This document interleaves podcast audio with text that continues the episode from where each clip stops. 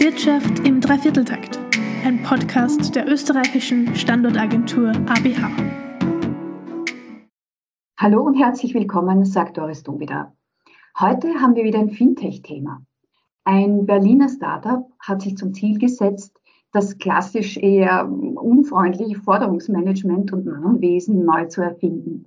Statt des herkömmlich aufdringlichen Badelbeißens im Inkasso-Bereich und in der Mahnabteilung oder womöglich mit Geldeintreibern hat das Startup Per Finance einen deutlich sanfteren Weg entwickelt und damit natürlich auch die Kundenbeziehung einfach schonender gestaltet.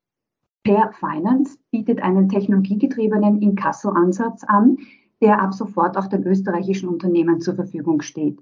Ein Inkasso-Service, das mit künstlicher Intelligenz, Verhaltensforschung und Data Science arbeitet.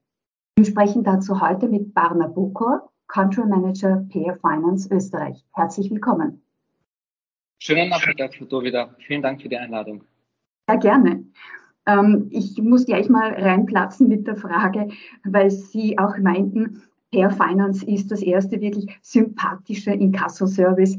Geht das überhaupt? Gibt es ein sympathisches Inkasso-Service? Ähm, ja, spannende Frage. Ähm, Inkasso klingt tatsächlich altmodisch, verstaubt. Ähm, es ist eigentlich ein unheimlich spannendes Feld. Äh, für uns stehen nämlich im Mittelpunkt die Konsumenten. Wir bieten einen anderen Ansatz, der möglichst für alle Beteiligten ein angenehmes Bezahlerlebnis ermöglichen soll. Die Konsumenten wollen wir die Selbstbestimmung zurückgeben indem wir die schnellste, unbeschwerlichste Zahlungsmethode ermöglichen. So sollten sie auch den Weg zurückfinden in den Kreislauf der Wirtschaft. Aber in der Tat ist im Inkasso-Prozess, äh, das heißt, sobald als Kunde ähm, eine offene Rechnung hat, äh, ist man oft gleich mit einem Medienbruch konfrontiert, mit anderen Kommunikationskanälen, mit einem standardisierten Briefversand vielleicht, umständlichen Zahlungsmethoden. Plötzlich bekommt man auch Briefe, obwohl die Kundenbeziehung eigentlich nur online stattfand. Ähm, es wird keine direkte Zahlung ermöglicht. Das macht tatsächlich oft sehr unangenehme Erfahrungen bei Konsumenten. Und die Zahlungsmöglichkeit ist dadurch sehr umständlich, langwierig, unangenehm. Benötigt mehrere Griffe und Schritte, bis man tatsächlich den Prozess äh, zum Ende bringen kann und äh, die Zahlung abschließen kann. Wir möchten hier Konsumenten unterstützen und ihnen eine angenehmere Bezahlmöglichkeit bieten. Ähm, mhm. Sympathie bei Unternehmen, weil Sie das angesprochen haben, wo es eine wesentliche Rolle spielt, ist das im Marketingprozess. Das heißt, wenn man Kunden gewinnen möchte. Daher kam auch der Gedanke bei der Gründung von Bear Finance ähm, aus dem Bereich Marketing, aus dem digitalen Marketing, aus der programmatischen Werbung. Hier dreht sich alles um die richtigen Anzeigen, die zum richtigen Zeitpunkt die richtigen Konsumenten erreichen sollten. Konsumenten ja. sollten dadurch sensibilisiert werden, die passenden Produkte und Dienstleistungen zu kaufen. Äh, mit, mit Konsumenten sind damit die Endkonsumenten gemeint oder Ihre Kunden, die Unternehmen? Äh, mit Konsumenten äh, würden wir in der klassischen Terminologie wahrscheinlich Schuldner meinen. Ähm, wir sehen die aber ganz bewusst als Verbraucher, als Konsumenten, weil wir fest daran glauben, dass sie Teil des Customer Journey sind. Das heißt, für uns äh, ist eine nicht bezahlte Rechnung Teil der Customer Journey ähm, und daher kommt auch der Marketingansatz äh, zum Tragen, weil wir diese Ansätze aus Marketing auch umsetzen. Äh, und unser Gründer Stefan Stricker hat sich 2016 auch gefragt, warum wir das äh, auf der anderen Seite, also sozusagen im Inkasso-Prozess, äh, nicht integrieren. Äh, Marketing ist ein sehr stark datengetriebenes Feld. Ähm, irgendwo ist aber im Inkasso das Ziel das gleiche, nämlich einen bestehenden Kunden gezielt anzusprechen, um ihn zu sensibilisieren, in dem Fall um eine offene Forderung zu begleichen. Das heißt, Sie werten die Daten aus, Sie arbeiten mit künstlicher Intelligenz, ja sogar mit verhaltenspsychologischen Ansätzen. Ist das quasi analog zur personalisierten Medizin, der, das personalisierte Forderungsmanagement? Ähm, kann man wohl, glaube ich, den Vergleich ganz gut machen. Ähm, Customer Journey und Kundentypologie zu erkennen, ist vergleichbar mit einer Diagnose. Am Anfang werden eben Daten erhoben, wenn man äh, im Marketingprozess äh, als Kunde angesprochen wird. Auf der anderen Seite sozusagen, wenn es zu den offenen Rechnungen kommt, ähm, sind die Hintergründe oft unbekannt, auch für Unternehmen. Das heißt, hier ist eine unvollständige Diagnose, um mit medizinischen äh, Terminus zu sprechen. Ähm, und für uns als Digital Natives ist jetzt nicht die Frage, ob wir diesen Prozess dann digital machen, sondern wie Sie erwähnt haben, wir arbeiten mit künstlicher Intelligenz, mit Data Science, mit Verhaltenspsychologie, um Konsumentenverhalten und Typologien zu erkennen, die Prozesse laufend anzupassen.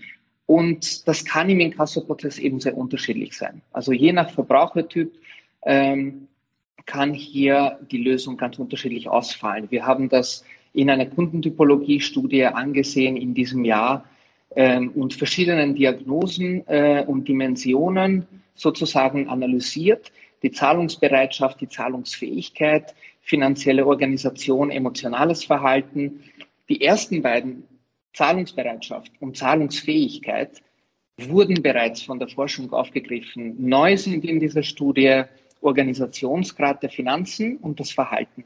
Und die Studie hinterfragt bislang übliche Annahmen eines Personal, äh, eines äh, perfekt rational handelnden Menschen und bezieht außerdem die persönliche finanzielle Situation mit ein in die Analyse.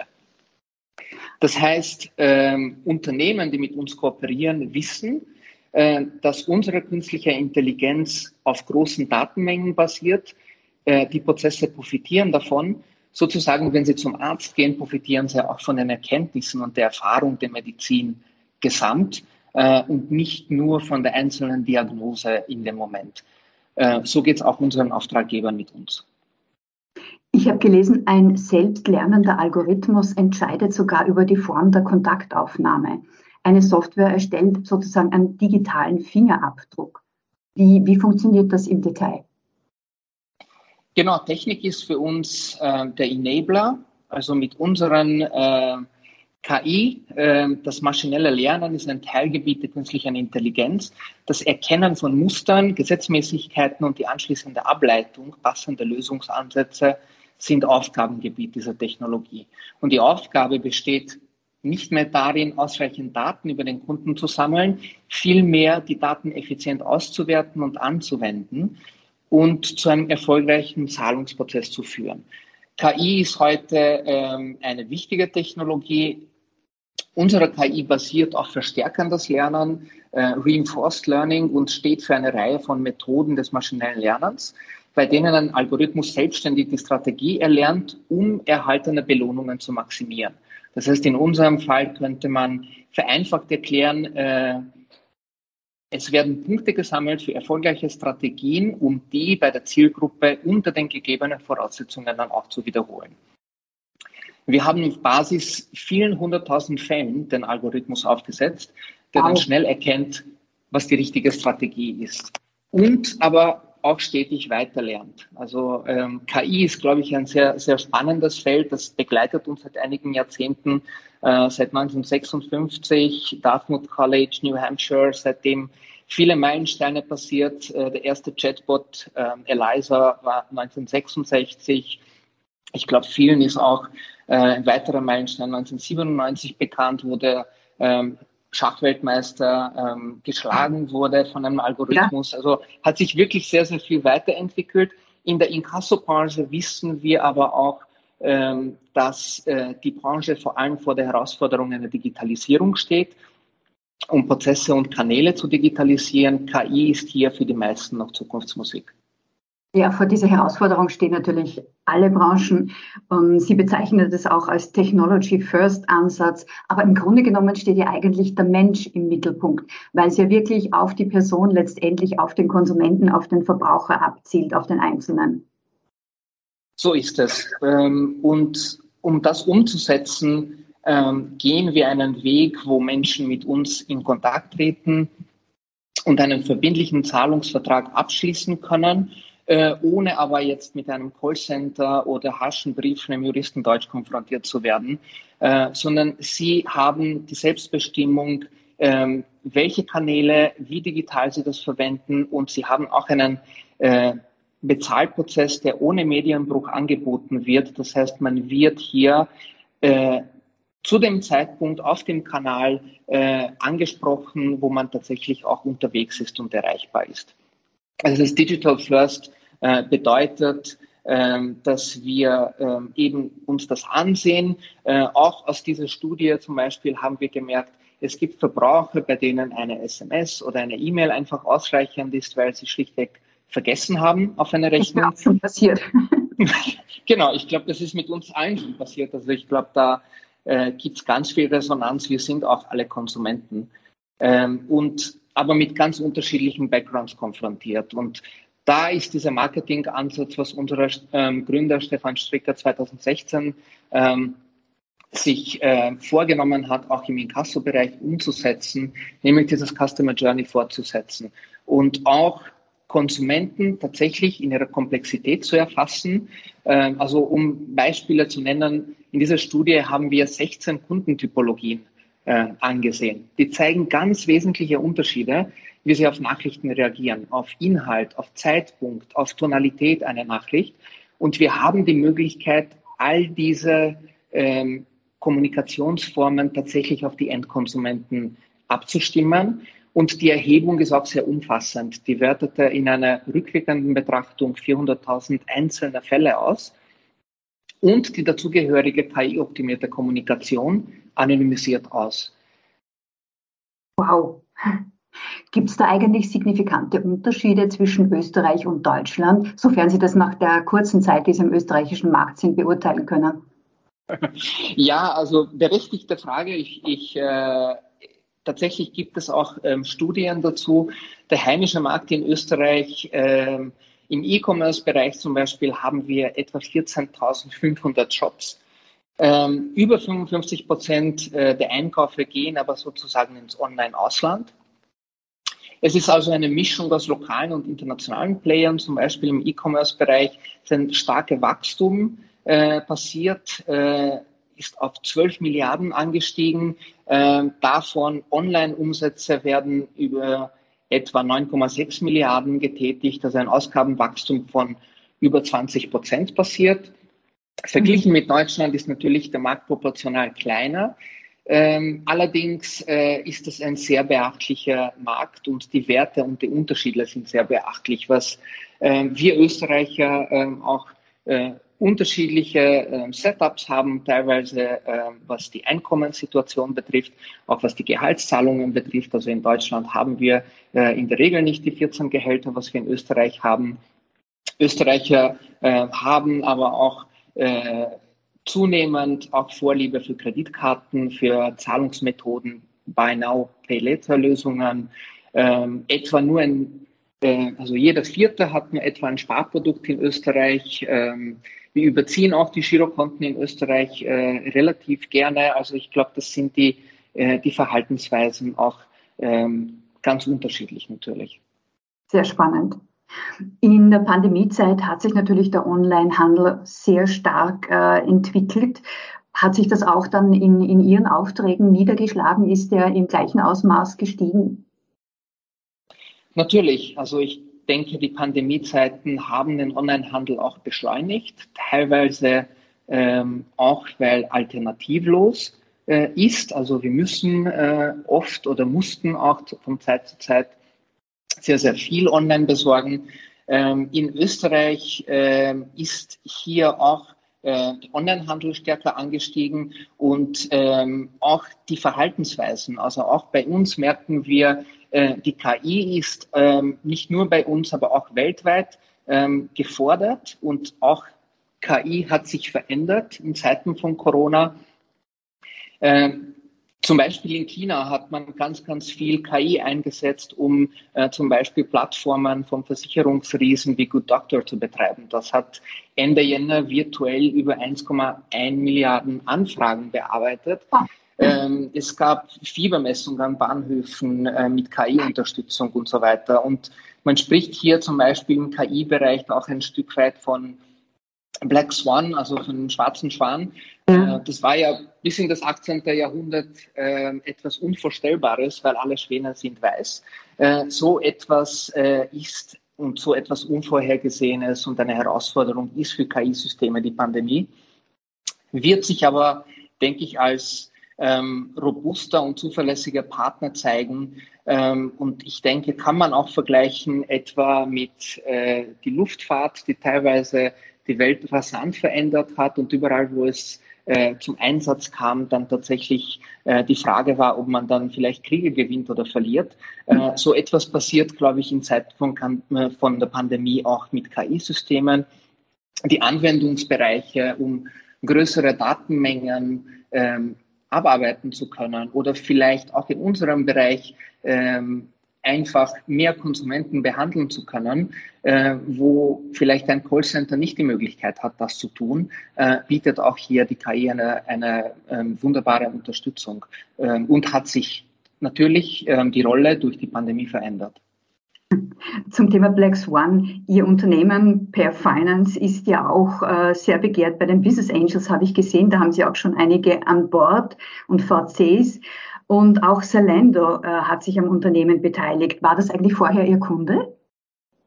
Genau, ähm, war unser Kunde und als äh, sie die Performance gesehen haben, äh, haben sich dann äh, an dem Unternehmen beteiligt. Hm, sehr interessant. Was haben Sie denn eigentlich für Kunden? Also jetzt nicht Namen, sondern welche Art von Unternehmen sind so Ihre typischen Kunden? Wir unterstützen alle Branchen mit Inkasso-Dienstleistungen. Ähm, verständlicherweise ähm, ist diese Unterstützung auch sehr willkommen. Also ich glaube, wenn wir kurz auf die Herausforderungen Pandemie auch wieder zurückkommen, liegt meistens der Fokus woanders und nicht unbedingt im Inkasso-Prozess auch mangels äh, Ressourcen, Budget, Personalressourcen oder Systeme. Die Branchen, die wir, ähm, mit denen wir kooperieren, sind Versicherungen, Banken, ähm, sehr, sehr viele E-Commerce-Anbieter, Energieversorger, ähm, Payment Services, Insurtechs, auch Unternehmen im Mobility Segment. Mhm, interessant.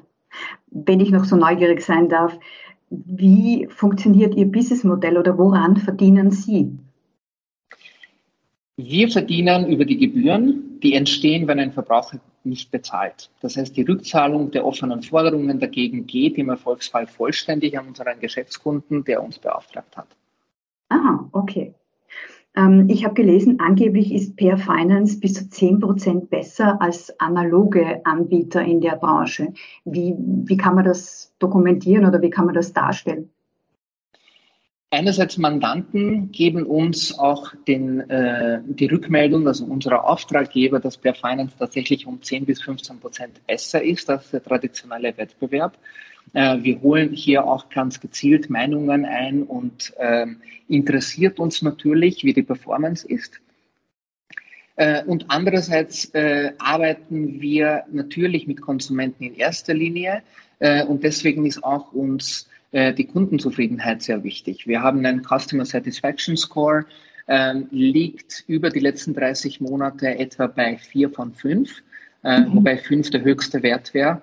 Ja. Ähm, und noch eine Sache, was uns, äh, glaube ich, im Bereich Zufriedenheit uns abhebt, ist auch, dass wir eine Kundenbindung und ein Zurück ins Customer Lifecycle ermöglichen. Das heißt, wenn unsere Auftraggeber sich das wünschen, können wir gemeinsam mit ihnen auch über Möglichkeiten äh, verfügen und diese umsetzen, wie man einen Kunden wieder äh, integrieren kann. Verstehe. Sehr interessant. Ähm, zum Schluss vielleicht noch eine Frage an Sie ganz persönlich, Herr Bokur. Was ist denn Ihr Ziel für Österreich als Country Manager? Also das Ziel ist es, die Inkasso-Industrie zu verändern, indem wir Forderungsmanagement nachhaltig, digital, effizient und wie bereits erwähnt auch vor allem kundenorientiert gestalten. Ich glaube, mhm. das ist das wesentliche Ziel. Ähm, Natürlich wollen wir Marktanteile gewinnen. Äh, wir wollen Unternehmen unterstützen mit unseren Leistungen. Und wir machen das, indem wir Forderungen wesentlich schneller begleichen äh, und in den Wirtschaftskreislauf zurückführen können als äh, die Mitbewerber. Auch mit also, Methoden, die einfach ein, ein besseres Bezahlerlebnis bieten für die Konsumenten. Also ich will jetzt nicht sagen, dass ich mich darauf freue, von Ihnen, von Per Finance angesprochen zu werden, aber ich finde es spannend. Also Sie haben mich jetzt wirklich neugierig gemacht. Äh, also ich ja, freue mich drauf, wenn Sie mich mal kontaktieren, wie das dann funktioniert, um es in der Praxis äh, auszuprobieren. Vielen Dank in jedem Fall für die wirklich, wirklich interessanten Einblicke. Das habe ich so auch nicht gewusst. Und danke für das Gespräch. Es war mir ein Vergnügen. Vielen Dank für die Einladung nochmal. Danke an Sie und danke fürs Zuhören. Auf Wiederhören, bis zum nächsten Mal.